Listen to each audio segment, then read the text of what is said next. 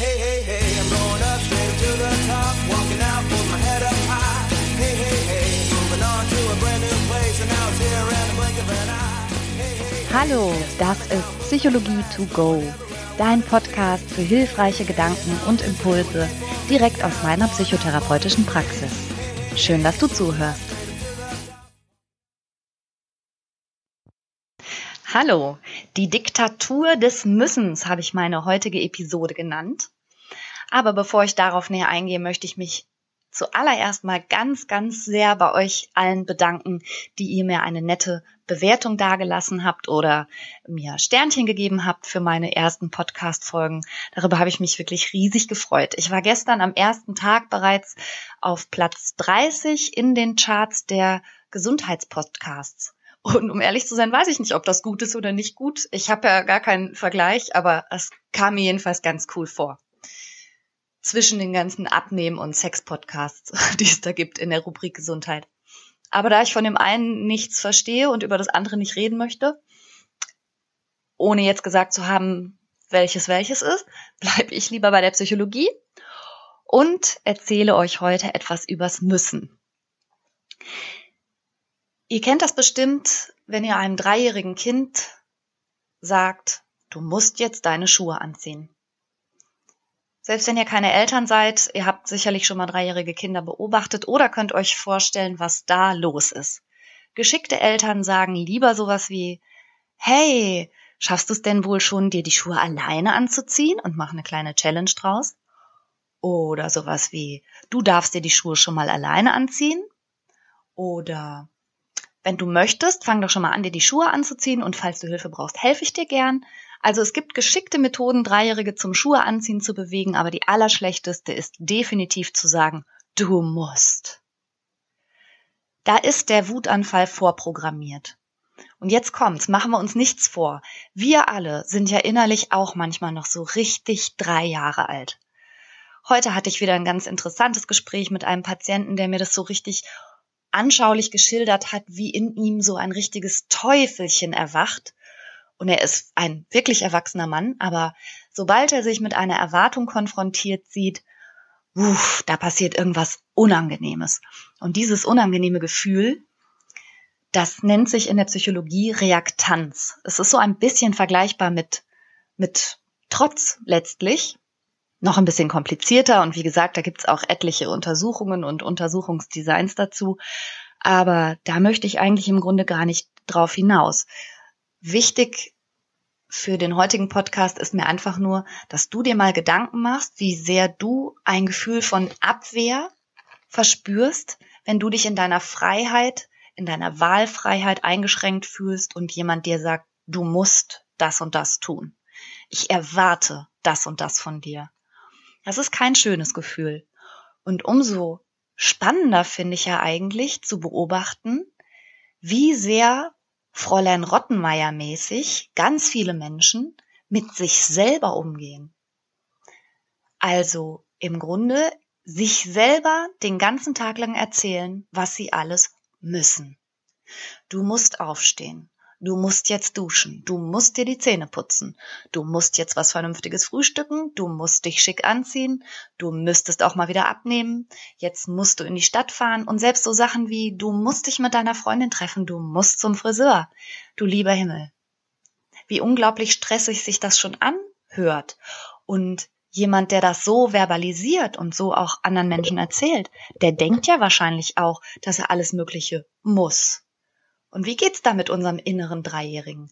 Wäre es nicht viel schöner, mit einem Gefühl von Freiheit in den Tag zu gehen und mal zu versuchen, dieses Wort müssen zu ersetzen durch können oder wollen oder dürfen?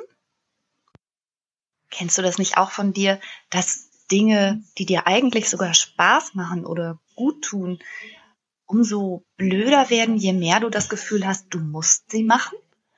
Also zum Beispiel, wenn du denkst, dass du unbedingt schlafen musst, weil du sonst am nächsten Tag müde sein wirst und dann wird alles furchtbar sein und es wird immer später und jetzt musst du aber wirklich, dann wird eines garantiert nicht funktionieren, nämlich entspannt einzuschlafen oder auch Freunde zu treffen. man plötzlich das Gefühl hat, uh, das ist eine Verpflichtung und ich muss dahin und ich kann auch nicht mehr absagen und ich muss auch pünktlich sein und uh, plötzlich wird das alles total anstrengend und ist überhaupt nicht mehr schön, obwohl du weißt, dass es dir Spaß macht. Und dafür gibt's hundert Beispiele. Sport.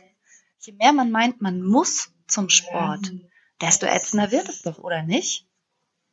Und dann kann man sich ja auch fragen, wo kommt denn eigentlich diese anstrengende innere Stimme? Ich habe sie gerade Fräulein Rottenmeier genannt, weil ich mir immer so ein Peitsche schwingendes, unfreundliches Etwas vorstelle.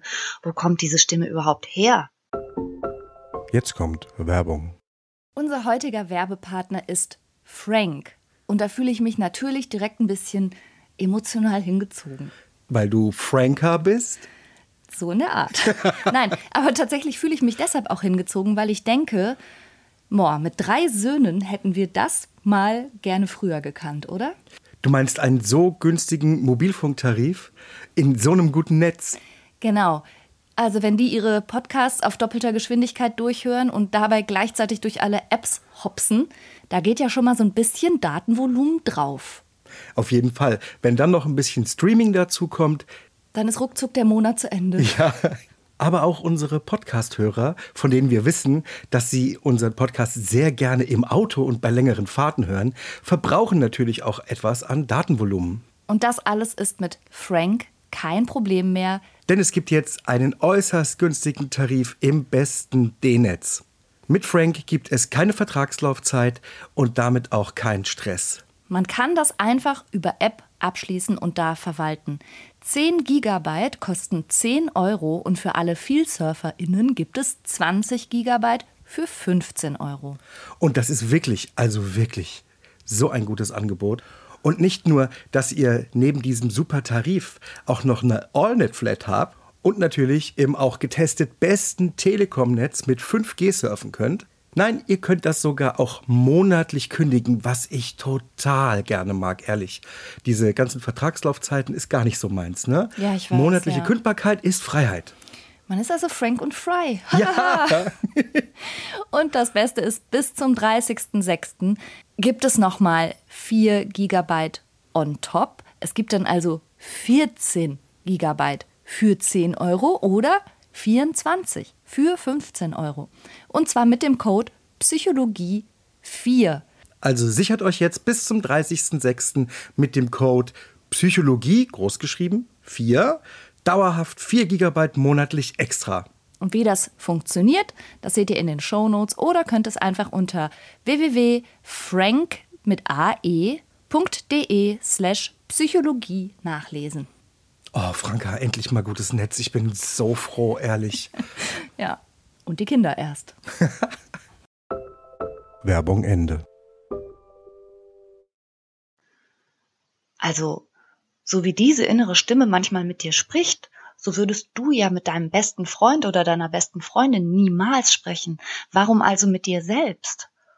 Und die Frage, wo das herkommt, dieses ewige Sollen und Müssen, die hat sich schon ähm, ganz früh 1950 ungefähr, nee, da ist sie schon fast gestorben. Jedenfalls die Psychoanalytikerin Karin Horney, die ist übrigens die Mutter von der Schauspielerin Brigitte Horney, so viel dazu, die hat sich das auch schon gefragt und hat gesagt, dieses ewige Sollen und Müssen, das sind eigentlich nicht unsere eigenen inneren Überzeugungen, sondern wir handeln da nach Glaubenssätzen, die wir uns im Rahmen unserer Lernerfahrung und Biografie angeeignet haben, in einer, so nannte sie es, toxischen, also giftigen Umwelt. Das ist für eine Analytikerin ein ziemlich lerntheoretischer Gedanke. Ähm, Und genauso kann man das, denke ich, auch heute noch unterstreichen.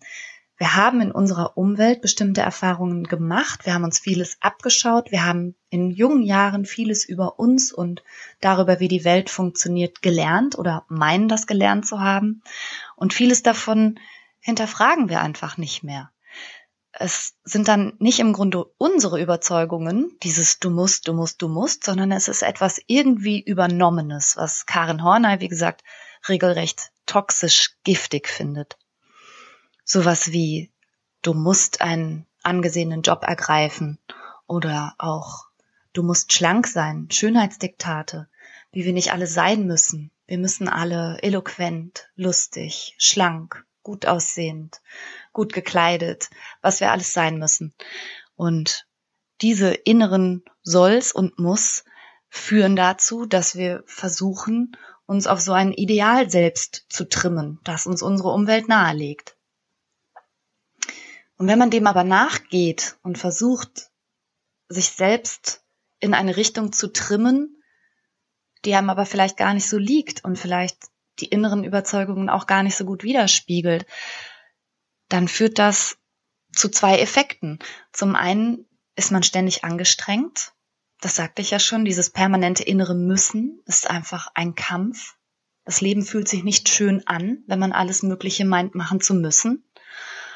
Und das Diskrepanzerleben zwischen dem, wie man meint, idealerweise sein zu müssen, und dem, wie man aber tatsächlich ist, diese Diskrepanz führt zu Unzufriedenheit. Denn das Real selbst kann leider nicht alles erfüllen und nicht alles schaffen, was das Ideal selbst so an Forderungen impliziert. Und dieses Diskrepanzverleben macht unglücklich und Karin Horney hat in dem Zusammenhang davon gesprochen, dass wir am Ende keineswegs das ideale Selbst sind, das wir anstreben und auch nicht mehr das reale Selbst, das wir uns nicht trauen zu leben, sondern ein verachtetes Selbst, weil wir nie mit dem zufrieden sind, wie wir sind. Und das sehe ich tatsächlich ganz häufig und finde es traurig. Das ist auch der Punkt, den ich, ähm, ohne jetzt jemanden nennen zu wollen, aber äh, dieser ganzen Selbsthilfeströmung, die so auf Idealisierung, Selbstoptimierung und Exzellenz drängt. Werde dein bestes Du.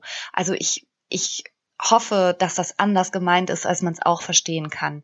Denn ein sich angestrengt in irgendeine vermeintlich ideale Richtung zu trimmen, finde ich aus therapeutischer Sicht gar nicht so gesund. Viel gesünder fände ich es, diesen inneren Anforderungs- soll und müssen Stimmen nachzugehen, zu identifizieren, wo die herkommen und zu ergründen, ob das wirklich aus einem selbst heraus als Wunsch entspringt oder vielleicht Ergebnisse von toxischen Umwelteinflüssen sind, die uns nahelegen, dass es ideal wäre, so zu sein. Da wäre ich ganz vorsichtig und ähm, aus therapeutischer Sicht ist man dann das beste Selbst, wenn man nicht das Ideal selbst ist, sondern ein realistisch okayes Selbst. Also ich plädiere gegen diese ganze Superkeit, die so gehypt wird und bin für mehr, mehr Okayheit, um das mal so zu sagen, und mehr Entspanntheit und mehr dürfen, wollen und können. Ich hoffe, du konntest damit heute was anfangen und freue mich, wenn du beim nächsten Mal wieder zuhörst. Bis dann. I've been around the world, seen a lot of things as the earth has twirled. Been amazed and excited, collecting the clues when I was running, trying to fill my own shoes. And now I'm right here, and everything's good, and all the little pieces fit just like they all should. Yeah, life's been going fine, I'd even say it was good today. I wouldn't change a thing if I could.